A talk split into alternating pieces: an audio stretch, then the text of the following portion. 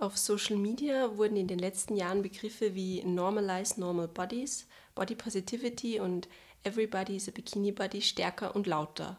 Und trotzdem, laut einem Bericht von The American Journal of Clinical Nutrition aus dem Jahr 2019 ist die Zahl der Personen, die an einer Essstörung leiden, im Zeitraum 2000 bis 2018 von 3,4% auf 7,8% gestiegen.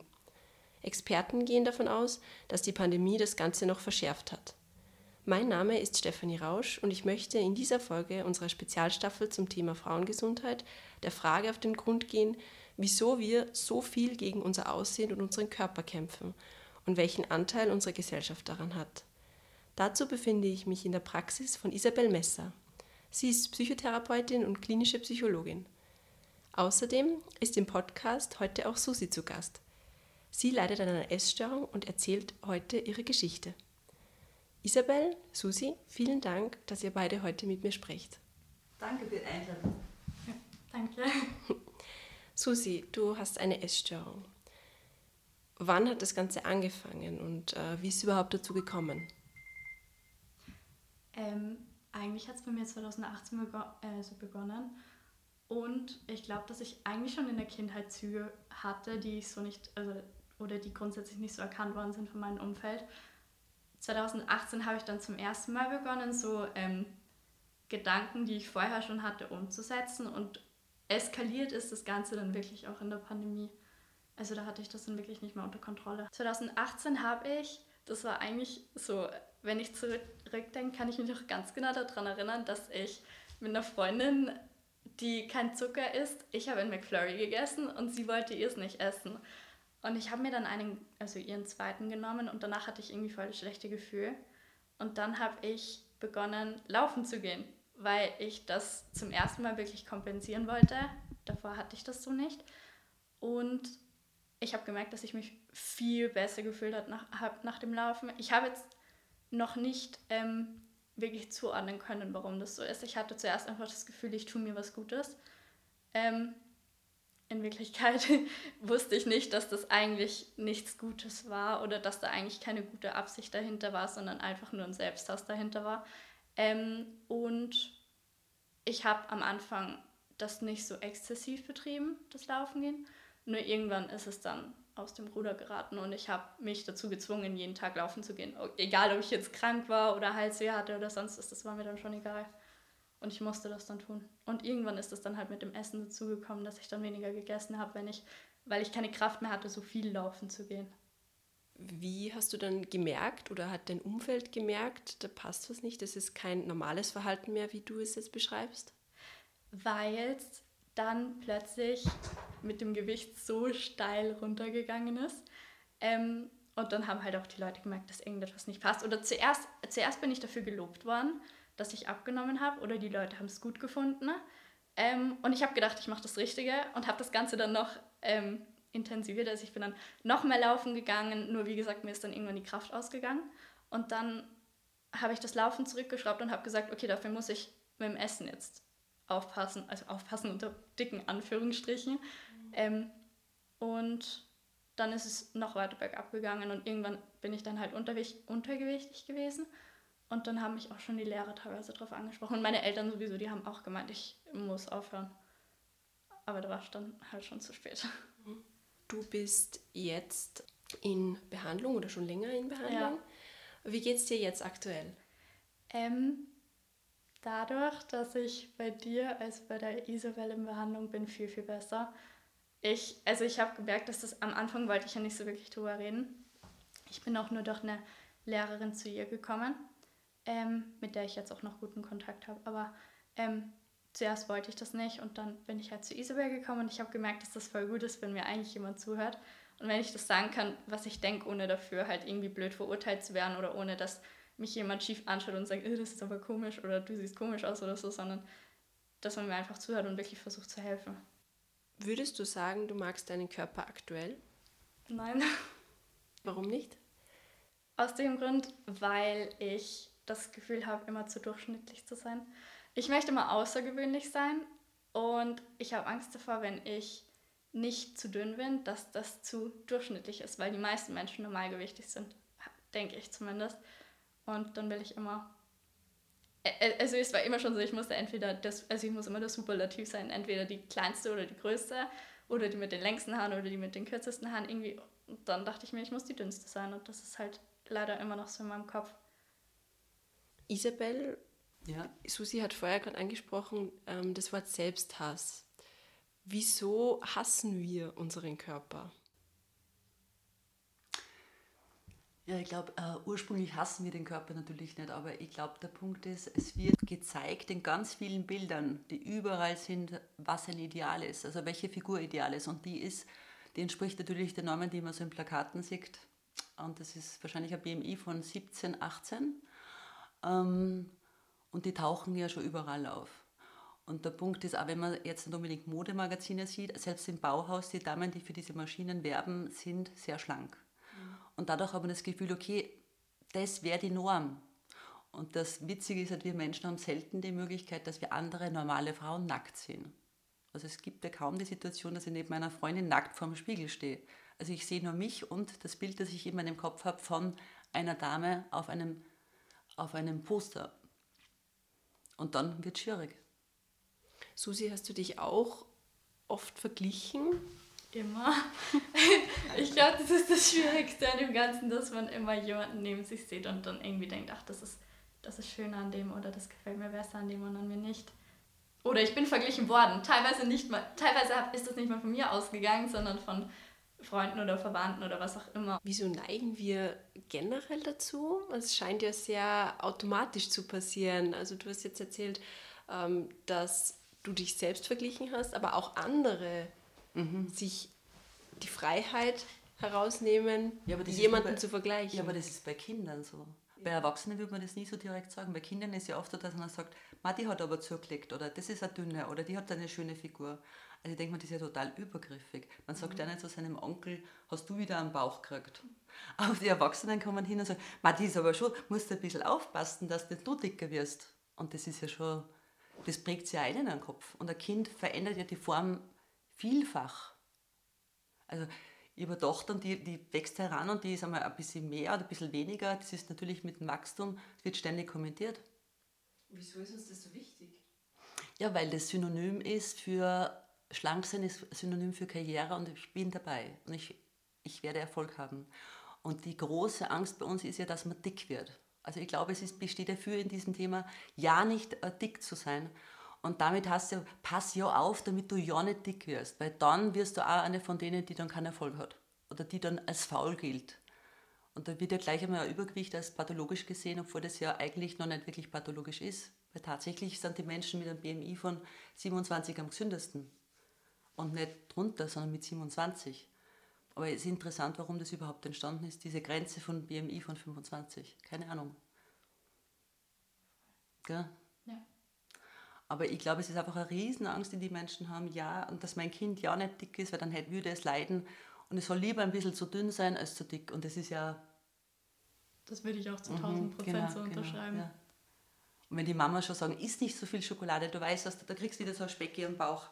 Und schon das sagt, ja, du, das Thema, es wäre ja gut, wenn der Körper einfach reguliert wird nach Appetit und Sättigung und nicht nach, ähm, ich weiß besser, was mein Körper will. Der Körper weiß am besten, was er will.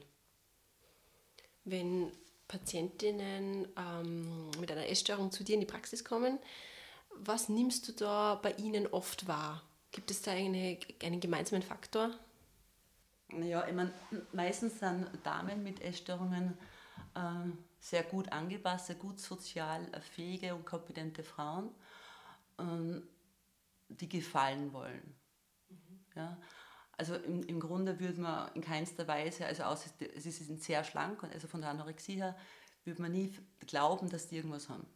Also sie sind freundlich, zugewandt, sehr höflich, ähm, also eher im Sinne von sehr unauffällig. Also unauffälliger vielleicht wie die Normalbevölkerung. Mhm. Mhm. Und vielleicht sogar was Perfektionistisches, wobei das ist eher tendenziell bei der Anorexie eher an, äh, zu erkennen als bei der Bulimie. Aber muss auch nicht unbedingt sein. Also aber es geht schon darum, man will unbedingt gefallen. Ja? Also einfach sehr, was sehr schön ist. Gell? Aber nur, es geht um den Preis des eigenen Körpers. die meisten Frauen denken in ihrem Leben wahrscheinlich mindestens einmal, sie sind zu dick, obwohl sie es ja nicht sind. Mhm. Woran liegt es, dass äh, wir so ein verzerrtes Bild von unserem Körper teilweise haben? Ich glaube, das Problem ist der mangelnde Vergleich. Ich glaube, wenn man sich nur selber im Spiegel sieht, man weiß jetzt nicht, ich bin nicht wirklich dick. Ich habe ja keinen Maßstab zu mir selber. Also ich sehe mich nur selber und dann vergleiche ich mit mir gestern, das kann ich auch nicht wirklich, weil da gibt es kein Bild von mir. Also womit vergleiche ich mich? Und ich glaube, das Schwierige ist wirklich, dass man am besten wäre es, man würde in der Schule, alle würden duschen gehen, dann würde man immer wieder sehen, wie andere gleichaltrige Mädels ausschauen. Ja, die hat auch ein Specki oder auch ein Bauchel oder keinen Bauch oder einen großen oder einen kleinen Busen, aber man sieht das ja nie. Und das Problem ist ja, Mädchen mit Essstörungen gehen ja meistens nicht mehr schwimmen. Mhm. Also die wissen ja schon gar nicht mehr, wie normale Frauen ausschauen. Also wenn ich sage, geht mal schwimmen, man sieht, wie die, da gibt es diese Figuren im Schwimmbad kaum. Ähm, ich gehe nicht schwimmen, ist die Antwort. Weil ich habe so ein Schamgefühl für mein, über meinen Körper. Und dann, wie soll man dann einen normalen Vergleich heranziehen? Die Aufgabe gibst du mir schon seit einem Jahr und ich habe es nicht geschafft. Also du bist auch noch nicht ins Schwimmbad gegangen? Nein. Was fühlst du, wenn du daran denkst, dass du äh, deinen Körper im Bikini oder im Badeanzug vor anderen zeigst? Ich habe Angst vor dem Vergleich, glaube ich wirklich. Ich glaube, wenn ich es wirklich tun würde, dann würde ich genau das tun, was du gerade gesagt hast. Ich würde sehen, dass es eigentlich normal ist. Aber dadurch, dass ich mein Hirn halt immer mit den falschen Bildern fütter oder dass ich es mit den mhm. genau den falschen Bildern mhm. vergleiche im Internet oder so, habe ich das Gefühl, dass ich nicht normal bin. Aber nur weil ich ja selektiv handle und mir das raussuche, was ich sehen will. Ja, aber das ist ja fast schon wie ein Zwang, oder wenn du immer wieder die Bilder ja, vorführst, eben. oder? Wenn du dann immer wieder schaust, ach, und diese Muskeln habe ich ja. ausgebildet. So ist es aber. Du hast vorher schon jetzt gerade ein äh, wichtiges Stichwort genannt, das Internet. Mhm. Welchen Anteil hat Social Media an dem Ganzen bei dir? Ding ist, ich, ich ähm, ja, wie gesagt, du hast gerade eh gesagt bei dir, aber mir ist es halt nochmal wichtig zu sagen, dass das, dass das jetzt meine mhm. Sicht ist und meine Geschichte mhm. und ich nicht möchte, dass, also ich stehe nicht repräsentativ für die ganze Gruppe. Ich möchte jetzt nicht, dass sich jemand dann ärgert und sagt, ach, bei mir ist das aber nicht so und die mhm. redet da voll mhm. im Blödsinn. Es ist halt für mich so. Und ähm, das mit dem Internet, ich, ich sehe das schon so, dass es einen großen ähm, Einfluss hat. Ich würde jetzt aber nicht sagen, äh, irgendwer hat mal zu mir gesagt, du machst das wegen Germany's Next Topmodel. Und dann frage ich mich, glaubst du, dass ich, dass, dass meine ganze Leidensgeschichte auf diese Kack-Fernsehserie aufbaut? Dass ich, dass ich mich wirklich selber quäle, jahrelang, wegen einer Sendung, wegen Heidi Klum oder sonst irgendwas. Das ist, das ist so ein Blödsinn. Und deshalb will ich jetzt auch nicht sagen, es liegt daran. Es hat natürlich einen großen Faktor, aber genauso einen großen Faktor haben halt auch andere Dinge. Und also wie gesagt, Internet ist halt schon gefährlich mit den Bildern und so, dass man sich das selber, oder ich weiß nicht, ob du Proana kennst und mhm. so. Ja. Das ist halt das, was mhm. im Negativen, also mhm. gerade das ist giftig. Mhm. Das sind die Beiträge, die Anorexie befürworten, ja, beziehungsweise bewerben sogar wahrscheinlich, oder? Ja. Komplett. Ja, und ich glaube, es ist schon irgendwie interessant, weil es sind ja eher ältere Damen, die Anorexie haben. Mhm. Und die keine TikToks oder so schauen, sondern die normalen, also ich sage jetzt mal ein paar Fernsehsendungen und die vielleicht gar nicht viel fernschauen und trotzdem haben sie die Essstörung, weil dieses Bild der dünnen Frauen ist ja auch bei den Älteren vertreten. Also gerade die Leute um die 60 finden es meist attraktiver, wenn jemand sehr schlank ist. Also ich rede von einem BMI von 19, 20.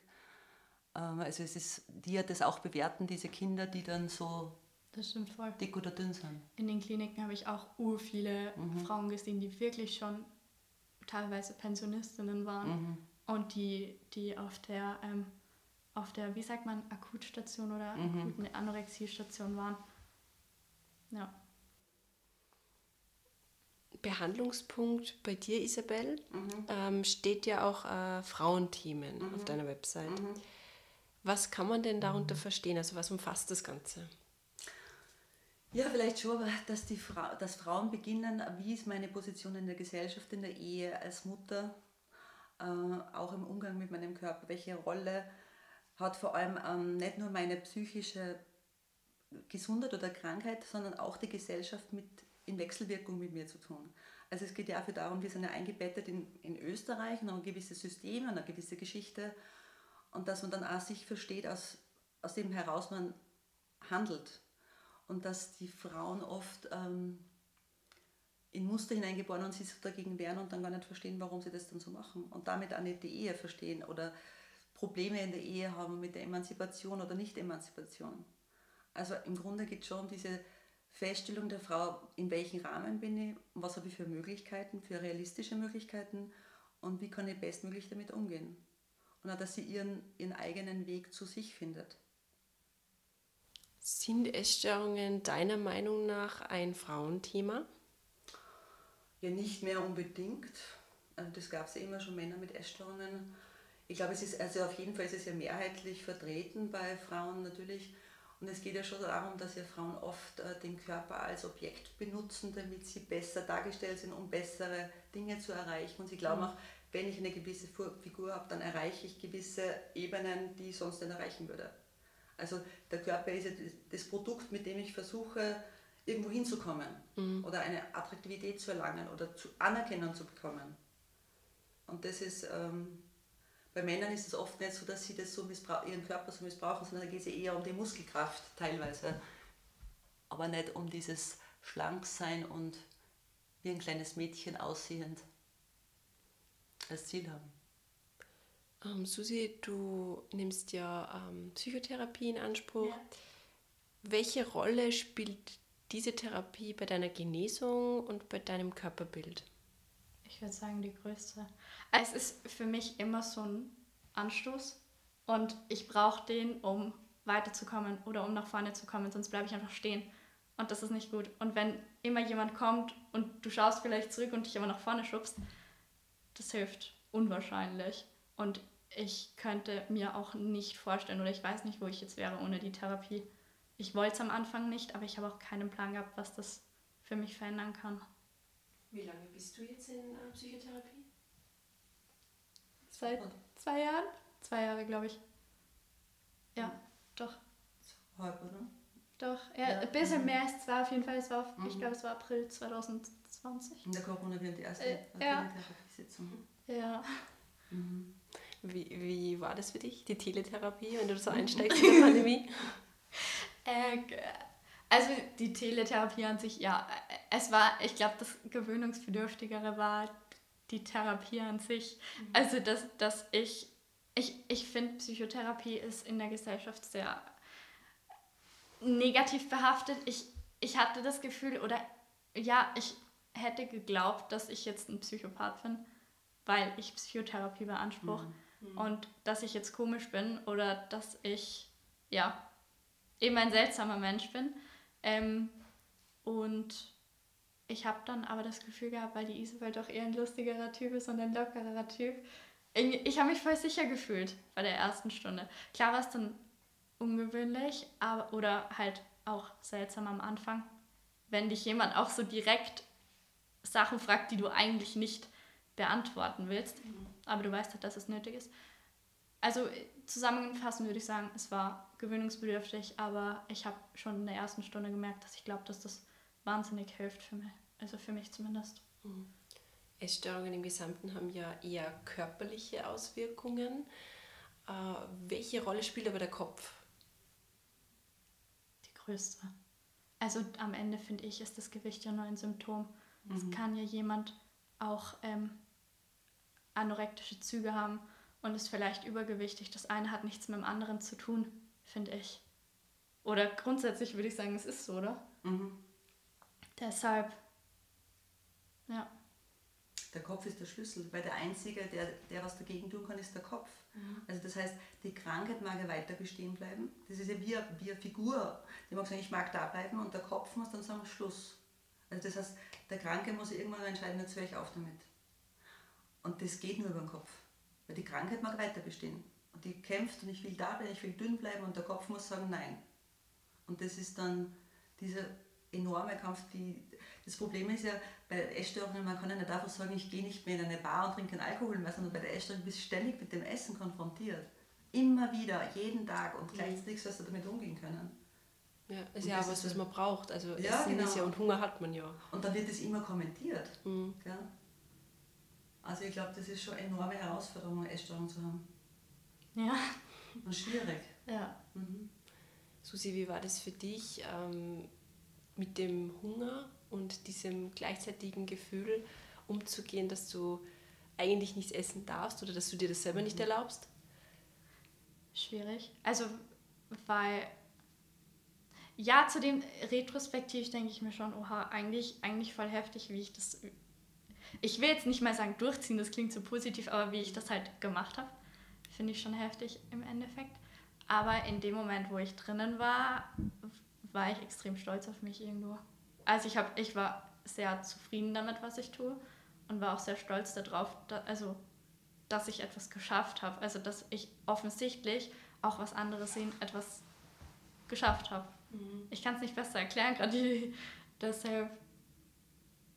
Ja. Aber eigentlich hast du versucht, deinen Körper zu bekämpfen, oder? Voll, also ja. der Körper war eigentlich nur das Opfer vom System, ja, genau. würde ich sagen. Aber das ist ja das Komische, der Körper wird dann irgendwie so verwendet als, das ist, der will was von mir, der wird ignoriert, der, der zählt nichts. Ja, ich habe ich hab meinen Körper für meine Bedürfnisse missbraucht. Ja, aber eigentlich ist ja der Körper der beste Freund. Grundsätzlich ja, das habe ich aber auch noch. Ich habe auch nicht, also bevor ich in Therapie war, habe ich das auch noch nie, überhaupt nicht so gesehen. Ja. Also ich, ich habe nur daran gedacht, was ich eigentlich will und dass ich das nur so erreichen kann. Ich habe aber nicht gedacht, dass ich wahrscheinlich auch nur die Hälfte von der zerstör zerstörerischen Energie brauche, die ich zum Abnehmen verwende, um wirklich an das zu kommen, was mhm. ich will. Mhm. Dass eigentlich gar nicht so viel Zerstörungskraft dafür notwendig ist und dass man auch auf andere Wege an das kommen kann, was man will. Das sieht man nur nicht, wenn man so tief drinnen ist, aber wenn du mir das aus, Außen, aus Außenstehender erklärst, dann ist es so, das, das verändert das Weltbild irgendwo. Voll. Du meinst also, dass man den Körper als Freund betrachten soll? Ja, auch, dass, dass ich Dinge erreichen kann, wenn ich nicht so dünn bin. Ich mache, das ist ja, wenn ich so dünn bin, dann mache ich das ja aus einem Grund. Das hat ja eine Funktion und ich will was damit erreichen. Mhm. Aber ich habe nicht verstanden, bis du es mir gesagt hast, das klingt so bescheuert, aber es ist wirklich so, ähm, dass ich auch normalgewichtig sein kann, um bestimmte Dinge zu erreichen, die ich in dem Moment so dringend wollte und wo ich keinen Ausweg gesehen habe oder keinen anderen Weg dafür gesehen habe, als dünn zu sein. Ja. Und eben, dass man den Körper auch als Freund sehen kann und dass man sich nicht selber hassen muss. Dass das auch dann funktioniert. Ja, weil es wäre eigentlich schon, dass man diese Vielfalt zerstört, gell? weil im Grunde ist ja jeder Körper ganz anders und mhm. eigentlich könnte das toll sein. Und anstatt dass man das zelebriert, dass einen groß und klein und, und dick und dünn ist, wird alles uniform und jede Frau soll gleich ausschauen. Und das ist so, es ist eine Verschwendung. Mhm. Weil ich denke mal, jeder hat dann eine ganz andere Figur und es wäre ja klasse, anstatt dass man das irgendwie gestaltet, versucht man alle in eine gewisse Körpergröße reinzupassen. Ja? Und das ist dann die Norm, wo man hin muss. Mhm. Glaubt ihr beide, dass wir als Gesellschaft einen äh, falschen Weg eingeschlagen haben, was äh, Ideale, was Makel, was unsere Ansicht auf diese Dinge betrifft? Magst du zuerst? Oder? Also ich glaube, es geht nicht um das Äußere, ich glaube, es geht eher darum, dass, dass man glaubt, dass man den Körper manipulieren kann. Also dass man glaubt, man, man isst jetzt dieses Produkt und dann wird man schlank oder man isst weniger von dem und dann wird man dick. Und dass man den Körper nicht anerkennt als das, was es ist, nämlich ist es unser mehr oder weniger animalischer Anteil auch, der sagt, ich will jetzt Fleisch essen oder ich will jetzt einen Salat essen, das wird ignoriert. Und ich glaube, dieses Bild, dass der Körper Mittel zum Zweck ist und nicht ein Teil von uns, das ist das Riesenproblem. Und ich glaube, die Äußerlichkeiten, okay, das, aber wenn jemand gesund ist und bei sich ist und spürt, okay, ich habe jetzt Appetit auf ein Stück Schokolade, das ist ja nicht schlecht. Aber es wird ja schon von klein ab den Kindern gesagt, das ist schlecht für dich, ist etwas Gesundes. Und das Problem ist, damit wird Schokolade zu was Bösen und gleichzeitig kriegt man aber zu Ostern und zum Nikolaus einen Schokoladen-Osterhasen. Und wie gesund kann das sein? Und die Familie isst gemeinsam, das ist was Heiliges und gleichzeitig ist Essen böse. Und ich denke mal, wie soll dann ein Kind differenzieren können? Also warum Essen ist so wichtig in unserer Gesellschaft und dünn sein? Das ist so widersprüchlich. Ja, das wird so, der Körper ist ein Objekt, da muss man dann weniger essen, dann machst du Sport als Ausgleich. Und dann dass man, hör auf deinen Körper. Was sagt dein Körper? Hast du Appetit? Und nicht sagt, Schokolade ist böse, sondern einfach sagt, okay, magst du ein Stück Schokolade? Und wenn jemand mehr isst, dann sagt, was ist denn los mit dir? Warum isst du mehr, als du Hunger hast? Und nicht dann gleich schimpft und sagt, das ist schlecht für dich. Und ich glaube, das ist, die Kinder sind die einzigen von uns, die oft dann dieses, diesen normalen Zugang haben. Und da erklären dann die Eltern, sie wissen es besser. Und es ist so schade, weil die wissen es wirklich. Und wenn ein Kind Schokoladenappetit hat, ja, warum denn nicht? Ein Kind hört schon auf. Hm. Susi, hast du dieses Widersprüchliche auch erlebt? Auf, ich würde es wieder zu 100% so unterschreiben, wie du es gesagt hast. ich, also ich, ich weiß auch nicht wirklich, was ich dazu. Also grundsätzlich glaube ich auch, dass, wenn du sagst, gesellschaftliche Richtung, ich glaube, dass die Modeindustrie halt auch einfach einen riesigen Beitrag dazu geleistet hat, dass wir in die falsche Richtung denken, weil die lebt ja eigentlich davon, ähm, die, also die macht ihr Geld durch, dadurch, dass die Menschen Probleme haben. Oder, also sie plakatieren das ja so mit den dünnen Models und so. Und ähm, natürlich, wenn man dann so aussehen, damit man in die Kleidung passt, also die lebt davon, dass die Menschen Probleme haben. Ich glaube, die hat auch einen großen Teil dazu beigetragen, würde ich jetzt sagen. Ja, die Nahrungsmittelindustrie genauso. Ja, das ist sowieso. Denken, die leben ja wiederum von den Diätprodukten. Mhm. Und wenn man bedenkt, 95% aller Diäten scheitern. Und es wird immer wieder propagiert, arbeiten sie gegen ihren Körper. Das ist ja Illusion. Aber es wird ja immer so, du musst etwas, du musst es beeinflussen. Also diese Stimme weg vom Körper ist einfach das. Ja. Ich frage mich wirklich teilweise immer wieder, wie die Leute schlafen können und wissen, was sie in den Köpfen von den Menschen anrichten. Oder zumindest müssen sie sich denken können. Susi, was würdest du Menschen und vor allem auch Frauen raten, die ihren Körper hassen? Das Größte, was ich tun hätte können, ist in Therapie zu gehen. Ich hätte, das, ich hätte im Leben nicht geglaubt, dass, oder ich, grundsätzlich, das ist falsch. Ich wusste, dass es mir helfen wird, ich wollte es zu dem Zeitpunkt nur nicht. Ich habe es dann getan und ich, also ich habe mich überwunden und ich glaube, das war wirklich die wichtigste Entscheidung und ich glaube auch, dass jeder, der das Gefühl hat, dass er eine falsche Richtung einschlägt, dass man das Problem einfach am Schopf packt und nicht einfach schon, wenn es viel zu viel zu viel zu spät ist und wenn man so, also wenn das Leben schon so am seidenen Faden hängt, ich würde mir schon wirklich viel vorher Hilfe holen, wenn man jetzt schon das Gefühl hat, dass es schlecht ist, dann kann man sich nicht vorstellen, wie schlecht es später mal sein wird. Mhm. Und alles ist besser als das. Wirklich. Deshalb. Also Psychotherapie. Auf jeden Fall. Also ohne das, du siehst, ich sitze immer noch hier. Also, wie gesagt, ich wüsste nicht, wo ich mhm. ohne sie wäre. Isabel, was sind Dinge ähm, aus der Sicht einer Psychologin, die man tun kann außerhalb der Psychotherapie, die einem gut tun, die einem in, in diese positivere Richtung wiederbringen? Ja, ich glaube, es geht viel um die Genussfähigkeit mhm. äh, und nicht nur in Bezug aufs Essen, sondern vor allem auch auf die, auf die Sinne, also dass man womöglich sich umgibt damit äh, mit, mit Freunden und das nicht immer in Verbindung bringt mit Essen. Also dass man Freunde trifft, vielleicht nur zum Spielen und nicht zum Essen gehen. Ja, dass man diesen Fokus ein bisschen weglenkt und dass man ganz viele äh, sensitive Sachen macht, wie vielleicht Kunst, also malen oder modelliert oder, oder wandert und vielleicht eben nicht und auch Sport betreibt, aber den Sport in dem Sinne der Leistung, mhm. sondern im Sinne der Freude. Ja, dass man sagt, ich mache das, weil es mir Spaß macht. Und dass man das wirklich hinterfragt. Und ganz wichtig ist natürlich auch dieses, äh, dass man beim Essen überlegt, was man essen möchte und dass man nur mit Hunger und Appetit isst und nicht also wenn man Hunger hat und einen Appetit und dann hat man Appetit auf ein Stück Fleisch und man isst was anderes anstattdessen, wird der Körper nicht gesättigt und wird auch noch unbefriedigt bleiben. Das bedeutet dann, dann kommt später mal eventuell ein Binge-Anfall. Ja? Also das heißt, man soll immer das essen, was der Körper braucht und der Körper wird es einem mit der Zeit immer deutlicher sagen.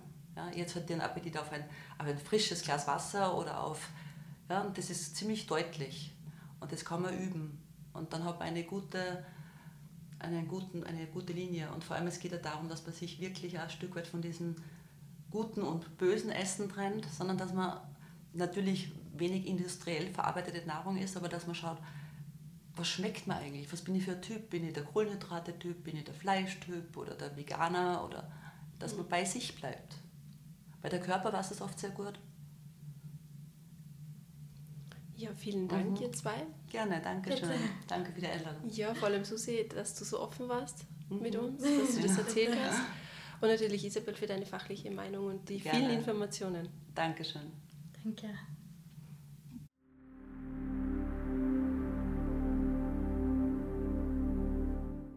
Szenenwechsel.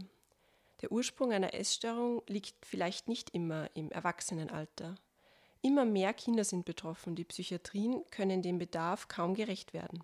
In der Kinder- und Jugendpsychiatrie der Christian Doppler Klinik in Salzburg werden besonders schwere und akute Fälle von Essstörungen behandelt. Hier spreche ich mit der ersten Oberärztin Julia Trost-Schrems. Vielen Dank, dass Sie sich Zeit genommen haben. Hallo. Frau Trost-Schrems, wie stark ausgelastet ist die Kinder- und Jugendpsychiatrie in Salzburg derzeit? Ähm, momentan sagen wir, ist es noch ein bisschen ruhiger, weil wir das auch immer merken, ähm, wenn Ferien sind, wenn keine Schule ist, dann ist der Stress einfach weniger. Da ist oft auch die Bereitschaft ähm, weniger da, in die Klinik zu gehen. Viele fahren auf Urlaub und viele sagen, nein, jetzt geht es uns eh gut, jetzt ist ja keine Schule und ähm, ja, also da ist es meistens, merkt man es im Sommer, in den Ferien, dass es ruhiger wird. In den Medien hat man vor allem in dieser akuten Hochphase der Pandemie ganz viel gehört und gelesen, dass die äh, Jugendpsychi Kinder- und Jugendpsychiatrien so überlastet sind. Wie war die Situation da?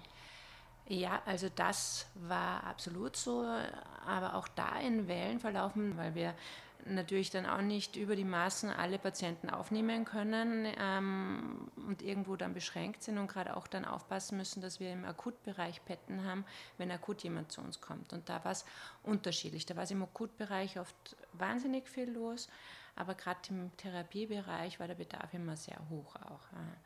Ähm, man hat am Anfang von der ganzen Pandemie, war so am Anfang war es ein bisschen ruhiger. Das hat gedauert, bis dann wirklich der Patientenansturm gekommen ist, wenn man so sagen kann. Ähm, wir haben ja auch eine ganz besondere Situation gehabt, weil es am Anfang bei uns da im Spital geheißen hat, alle Patienten, die jetzt nicht unbedingt einer stationären Behandlung oder tagesklinischen Behandlung ähm, bedürfen, dass die entlassen werden sollen. Das heißt, wir haben am Anfang ganz viele auch dann versucht, online weiter zu betreuen. Und dann hat man aber schon gesehen, je länger dieses das gegangen ist und der erste Lockdown war, umso schwieriger ist für alle geworden und desto mehr haben wir dann Patienten wieder aufnehmen müssen oder aufgenommen, weil es so akut geworden ist zu Hause. Warum glauben Sie, dass diese Lockdown-Situation sich so, also aus Sicht einer Psychiaterin, wie wirkt sich das aus auf unseren Kopf oder auf den Kopf der Kinder? Naja, wir sind alle soziale Wesen, wir brauchen ähm, soziale Kontakte. Äh, die Kinder brauchen besonders soziale Kontakte, müssen ihre Freunde treffen, die Schule ist ganz wichtig. Ähm, und da ist es natürlich, und es war ja für uns alle wenn man nicht wusste, wie sich das alles entwickelt. Ähm, es war viel Unsicherheit da bei den Erwachsenen. Das macht sich natürlich alles bemerkbar. Und der Stress war für jeden Einzelnen doch relativ groß. Und gerade auch bei wenn jemand dann schon, so wie jetzt im Bereich der Essstörungen, da sich nicht wohlfühlt oder ähm, da vorher schon Schwierigkeiten da waren, dann reagiert man natürlich immer mit dem wunden Punkt, den man hat. Ja, jemand, der zu Schlafstörungen neigt, der hat dann vermutlich ganz schlecht geschlafen. Ähm, jemand, der vorher schon irgendwie immer ähm, was Essen anbelangt hat, so in Richtung Essstörung tendiert hat, hat sich die, die, die Symptomatik dann da eher gezeigt. Und es gibt ja auch einige Studien, gerade aus Australien und auch England, wo man dann gesehen hat, dass wirklich die Zahl der Essstörungspatienten dort um 40 bis 60 Prozent höher war was wir schon auch, also wir haben die Daten jetzt noch nicht erhoben, aber wir schon auch an, im Kinderspital wie auch hier an der Kinder- und Jugendpsychiatrie einen deutlichen Anstieg gemerkt haben. Und vor allem die Patienten, die gekommen sind, haben sehr schwere Symptomatik gezeigt. Also das war oft auch ist länger zugewartet worden. Ähm, die waren dann meistens in einem sehr niedrigen Gewichtsbereich und haben aber auch viele andere ähm, Komorbiditäten, aber auch ähm, Symptomatik gezeigt, dass man das Erbrechen zusätzlich noch Thema war, das ganz massiv war oder auch ähm, eben ein ganz ein niedriger Gewichtsbereich mit dementsprechend dann auch schon körperlicher Symptomatik ähm, und auch vor allem männliche Patienten, die gekommen sind, die auch massiv krank waren. Wenn wir von Essstörungen sprechen, ähm, dann sind ja vor allem in der Kinder- und Jugendpsychiatrie häufig Bulimie und Anorexie erkrankte Patientinnen und Patienten eingewiesen, oder? Ist das richtig? Ja, ist richtig. Wobei wir da einen deutlichen Anstieg, vor allem was die Anorexie-Patientinnen anbelangt, äh, bemerkt haben. Bulimie, muss ich ehrlich sagen, jetzt hm, eigentlich gar nicht, gar nicht so. Aber Anorexie-Patientinnen waren sehr viele, die, die gekommen sind. Sehr viele auch im Kinderspital aufgenommen worden sind, aber dann auch, auch bei uns nach einer ähm, diagnostischen Abklärung dann zu uns ähm, gekommen. das sind ja enorme Anstiege, die Sie da genannt haben. Äh, wieso, wieso haben wir so, ein, ähm, ja, so einen wunden Punkt, was das Essen anbelangt? Hm, wieso einen wunden Punkt? Ähm, mein, die Ursache von Essstörungen ist ja multifaktoriell. Es ist nicht nur eine Ursache, warum man jetzt eine Essstörung entwickelt. Das muss man auch ganz klar sagen. Es gibt genetische Faktoren, es gibt aber auch natürlich gesellschaftliche Faktoren, soziale Faktoren.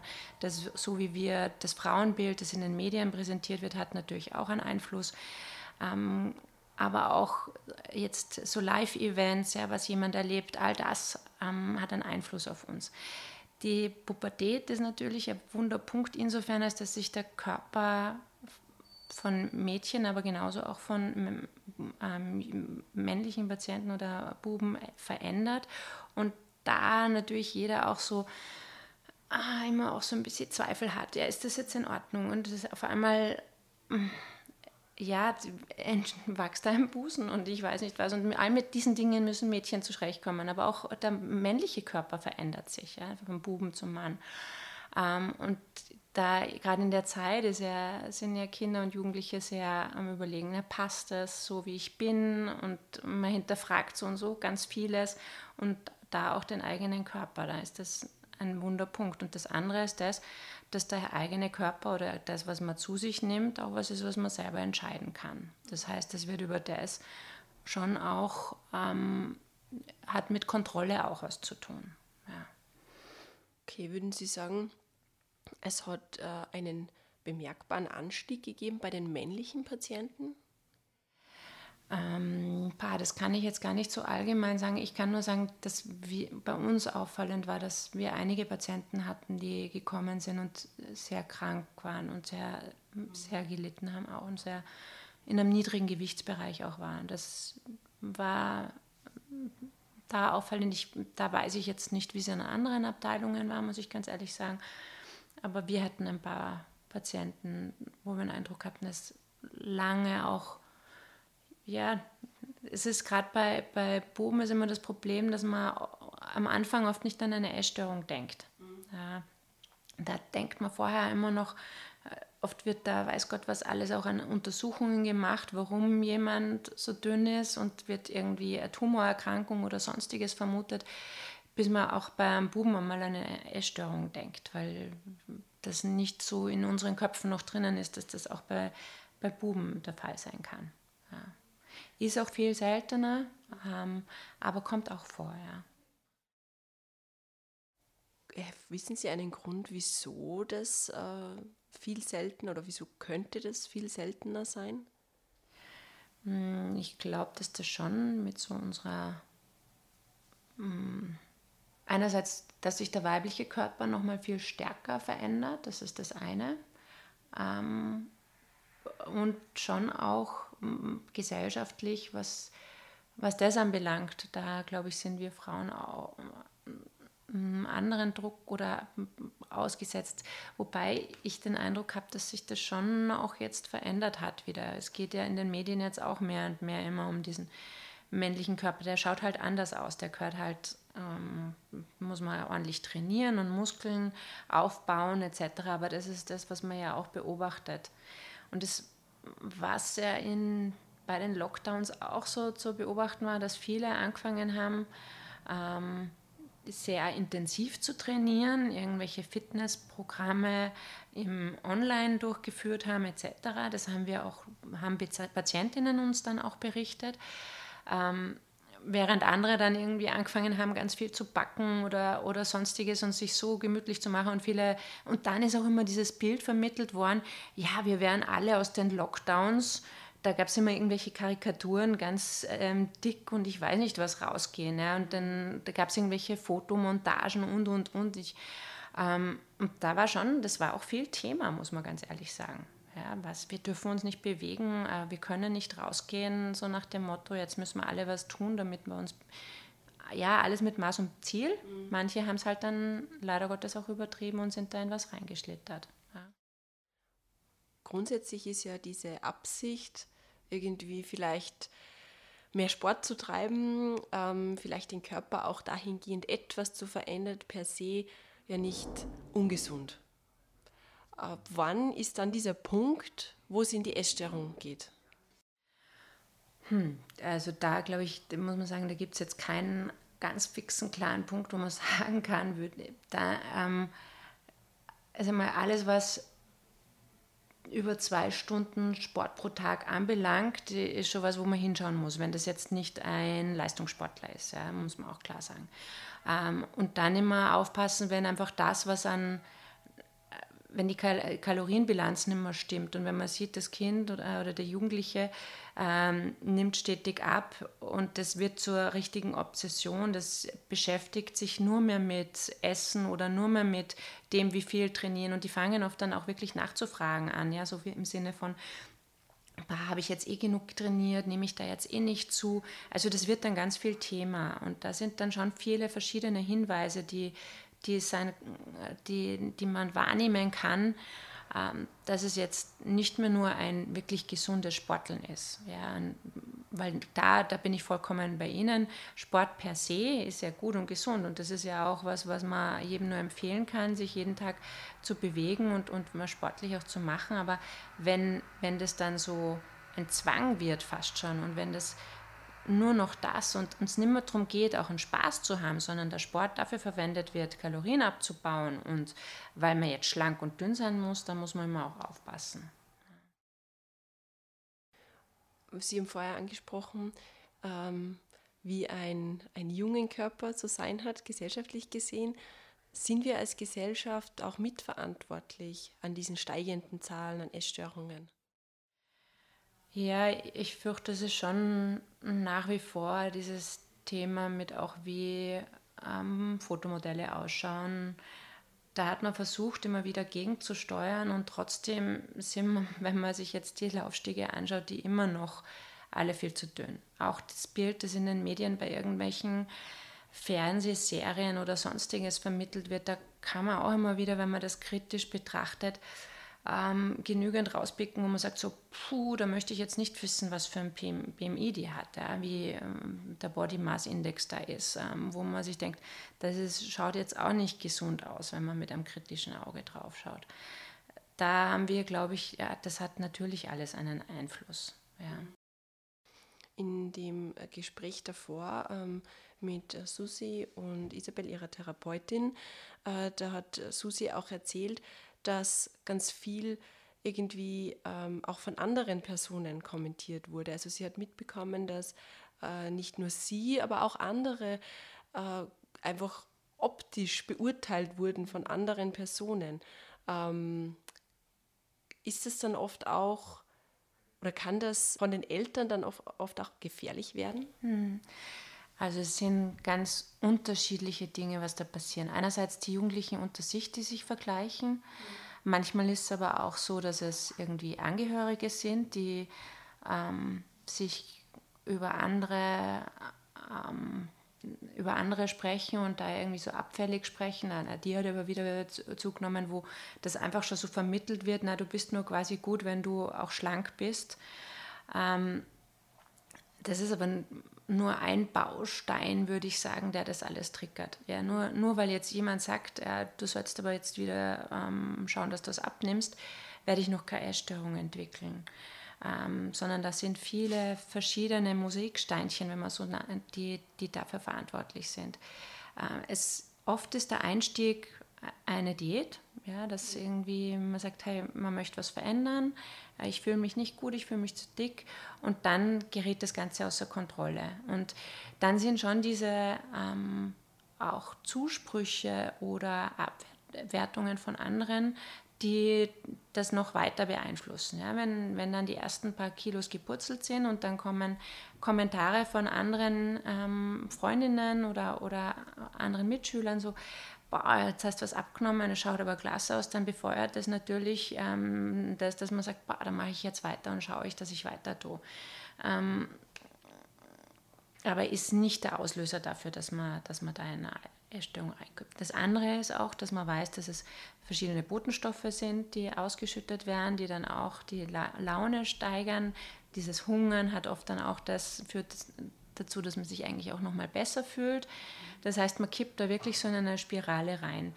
Ähm, dann ist mit, wenn das Gewicht sinkt, irgendwann auch so, dass man bizarrerweise ab einem bestimmten Punkt sich eigentlich, da tritt dann diese Körperschemastörung auch nochmal, wird stärker, die wird dann oft, je niedriger das Gewicht wird, desto größer wird, also äh, schwerwiegender wird diese Körperschemastörung. Das heißt, ab einem gewissen Punkt, je dünner die sind, desto dicker sehen sie sich und das ist, man kann sich das überhaupt nicht vorstellen, aber da sitzen wirklich dann Mädchen vor einem, die extrem dünn und schlank sind und vergleichen sich mit einem und, und sagen, ja, aber du bist ja viel schlanker als ich. Ja. Ähm, weil das Körperbild einfach nicht mehr stimmt.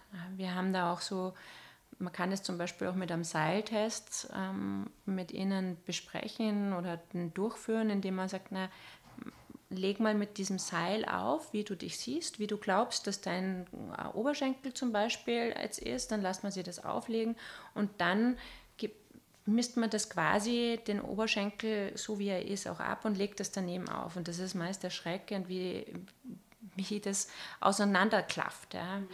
Ähm, wie dick sie sich eigentlich sehen und wie schmal dieser und dünn ähm, dieser Oberschenkel dann eigentlich in Realität ist. Ja. Das sind alles Dinge, die dann immer kurz eindrücklich sind für die Patientinnen, aber leider Gottes oft nicht sehr lang anhalten. Ja, auch Fotos, die sie von sich selber sehen, die man mit ihnen bespricht, wo sie im ersten Moment sagen, so, boah, von hinten fotografiert, schaue ich so aus. Es ist aber jetzt nicht den Langzeiteffekt, den man sich erhoffen würde. Mhm. Und wie kann man diesen Langzeiteffekt erreichen?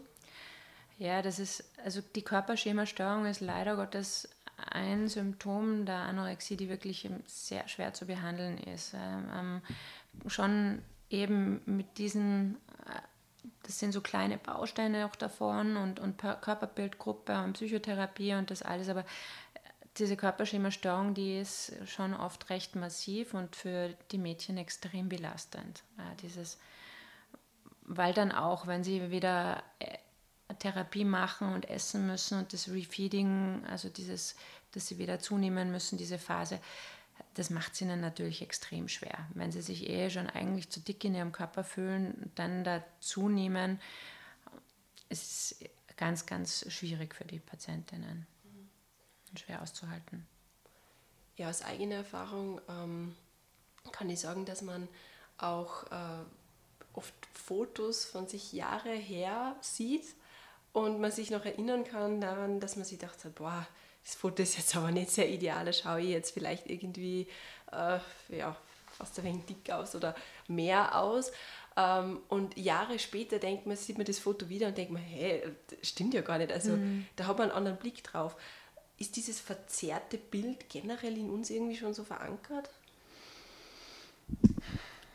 Ich weiß es nicht, ob man, ich glaube, wir sind oft mit uns selber sehr kritisch und es wäre schön, wenn wir oft mit uns selber weniger streng umgehen würden und weniger kritisch wären. Ich weiß gar nicht, ob es so verzerrt ist, sondern dass man, man schaut sich halt immer, betrachtet, oder die meisten von uns ähm, sind mit sich selber kritischer, als wie wir mit einer Freundin oder sonstigen.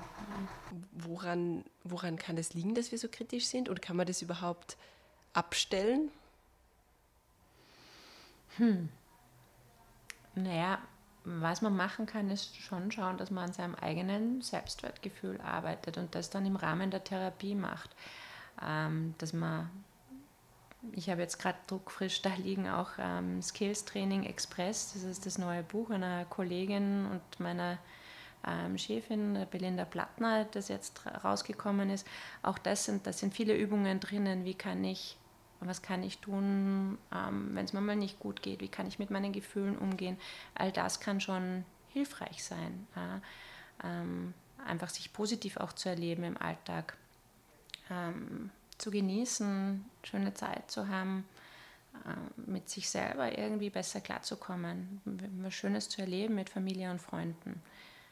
All das kann, kann dazu beitragen, dass wir auch wieder positiver uns selber gegenüber sind. Ja ich, der Stress und der Druck, der oft ist und das Bild, dass man, dieser Perfektionismus, der oft vermittelt wird und den auch die Mädchen oft ganz stark haben. Ja, die, es geht, das ist ja auch oft erstaunlich, wie ähm, lange die viele Patientinnen in der Schule noch gute Noten machen, äh, schreiben, obwohl sie eigentlich äh, ständig mit der Erkrankung äh, sich beschäftigen einerseits und viel zu wenig Nahrung zu sich nehmen, ähm, somit auch ähm, man weiß, dass dann auch das Gehirn auch nicht mehr ausreichend versorgt ist etc. Und sie schon wirklich Schwierigkeiten haben, sich zu konzentrieren und trotzdem schaffen sie es, die Noten noch zu halten. Das ist aber meistens einfach durch noch mehr Fleiß, weil sie zu Hause halt dann noch mehr lernen als andere, um das zu kompensieren, dass sie eigentlich sich schon nicht mehr so gut ähm, konzentrieren können wegen der Essstörung. Also das erstaunt mich auch immer wieder, wie lange das funktioniert. Und wenn man dann aber mit den Mädchen redet, mit den Patientinnen, ist es ganz oft, dass sie schon sagen, ja, aber in der Zeit habe ich schon auch sehr viel tun müssen dafür. Und wenn ich was gelesen habe, dann konnte ich mich eigentlich nicht mehr gut an das nachher erinnern, was ich gelesen habe. Mhm. Wenn äh, die jungen Patientinnen und Patienten die Klinik verlassen können, wie sieht dann die weitere Prognose aus? Ja, prinzipiell ist immer die Prognose ähm, von verschiedensten Faktoren abhängig. Ähm, eine Sache, die man sagen kann, die ganz wichtig ist, je früher man äh, Hilfe aufsucht und je früher man Therapie bekommt und je früher man auch aus so einem niedrigen Gewichtsbereich rauskommt, desto besser die Prognose. Ähm, auch mit jedem Rezidiv, sage ich mal unter Anführungszeichen, also mit jedem, wenn man wieder in eine Essstörung reinfällt, wieder in ein ganz niedriges ähm, Gewicht, in einen niedrigen Gewichtsbereich reinkommt, ähm, dann wird natürlich die Prognose auch schlechter. Ähm, je, sagen wir, je länger man in dem niedrigen Gewichtsbereich ist, desto schwieriger wird es dann auch wieder. Wir haben oft Mädchen, die bei uns mehrfach aufgenommen werden auch. Das ist natürlich was, wo man dann sagen muss, hm, das, wenn sich so, wenn es so chronifiziert, die Erkrankung, dann wird es natürlich schwer. Manche schaffen es dann aber auch ganz gut, zum Beispiel Symptome, die immer wieder auch auftreten können, auch wenn sie in einem gesunden Gewichtsbereich sind. Es ist ja dann oft auch so, dass ähm, wenn es stressig ist, Symptome der Essstörung sich wieder bemerkbar machen. Ja? Zum Beispiel, dass sie dann anfangen, irgendwie sich wieder mehr mit anderen zu vergleichen oder merken, dass sie irgendwie wieder mehr darauf achten, wie viel Kalorien wo auch immer drinnen sind, dann gibt es manche, die das dann auch nutzen, um zu schauen, hoppala, was ist denn jetzt momentan gerade wieder so stressig? Warum fange ich denn mit diesen, warum machen diese Gedanken, warum haben die jetzt auf einmal wieder Platz? Ja? Und um man das dann auch so mit ihnen nutzen kann, zu sagen, okay, schau gut auf dich, schau, wo du den Stress rausnehmen kannst und ähm, damit die Essstörung dann nicht sich wieder einschleichen kann. Mhm. Was können Familie und Freunde vielleicht Positives beitragen? Ähm, unterstützend da sein, ähm, auch da sein, wenn, wenn sich wer so zurückzieht, auch danach wieder das nicht vorwerfen, weil oft ziehen sich die Mädchen dann recht zurück und, und melden sich nicht. Ähm, schauen, dass irgendwie das Gespräch suchen und ansprechen und gemeinsam Hilfe suchen können, da einfach irgendwie auch einfach dranbleiben, dranbleiben und da sein. Man muss aber ehrlich sagen, das ist oft extrem schwierig, weil die Patientinnen und Patienten das oft auch so abwehren und überhaupt nicht wollen. Die wollen das dann oft gar nicht, wenn wer sagt, hey, komm, mach mal doch was und, und ähm, das ist dann dieses e-, zurückgewiesen werden natürlich auch für, für die Freunde nicht fein und nicht einfach. Und in der Familie haben die Essstörungen oft wahnsinnig viel Macht und ähm, schleichen sich ein und bestimmen dann oft auch den Alltag ja, ne, sehr massiv. Ja, und, und das ist eine extreme Belastung, die wir da bei den Eltern oft auch einfach immer wieder und, und ständig haben. Ja. Ähm, klar, auch nichts schlimmer als das, dass man das eigene Kind sieht, das nichts mehr ist und man es irgendwie durch gutes Zureden geht da nichts mehr. Und dann ist das natürlich verzweifeln Eltern dran. Ja. Und auch die ständigen Konflikte, die da dann Thema sind. Ähm, macht ganz viel mit den Familien und nicht nur mit den Eltern, auch die Geschwister, die darunter leiden. Ähm, das ist ein ganz ein heftiger Punkt. Ja. Susi hat äh, eben vorhin erzählt, dass ein ganz, ganz großer oder eigentlich der wichtigste Punkt in ihrer Genesung bzw. Ähm, Verbesserung war die Psychotherapie. Mhm. Würden Sie das unterschreiben? Ja, also Psychotherapie ist ganz wichtig und wesentlich. Ähm, es ist aber gerade in, in dem niedrigen Gewichtsbereich geht es vorrangig darum, einfach Gewicht zuzunehmen und das möglichst rasch. Und das ist für die Mädchen extrem schwierig. Ähm, da braucht es auch dann, gerade wenn es in dem niedrigen Gewichtsbereich ist, professionelle Unterstützung, weil das zu Hause in den Familien einfach nicht bewerkstelligt werden kann. Ja, weil die, da braucht es Essbegleitung, da braucht es Intensivtherapie, ähm, Unterstützung im Team. Ähm, da ist es auch für uns oft extrem hilfreich, wenn wir uns abwechseln können, wenn im Pflegepersonal da, man sich abwechseln kann, weil das schon auch die, die Essenssituation oft sehr belastend ist, das, das mit dem Mädchen zu machen. Ja, nicht, und dass man da so dran bleibt. Ja. Für die Familien, das dann auch nicht mehr zu Hause mit all den Konflikten ist es oft gut, wenn, wenn da auch mal eine Entlastung ist. Sind in Österreich äh, Ihrer Meinung nach diese Rahmenbedingungen, die notwendig sind, äh, geschaffen oder sind wir da noch hinten?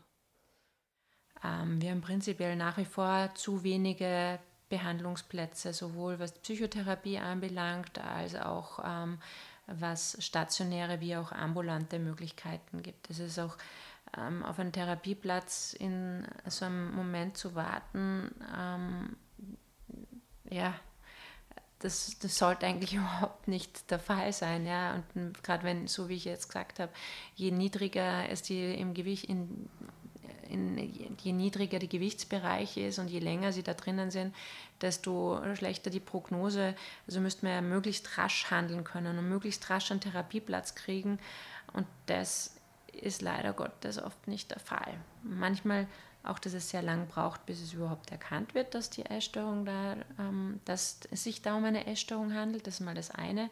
Aber wenn dann alle sagen, hm, okay, wir brauchen Hilfe und Unterstützung, ist es nicht so leicht, da dann wirklich die richtige Unterstützung zu kriegen.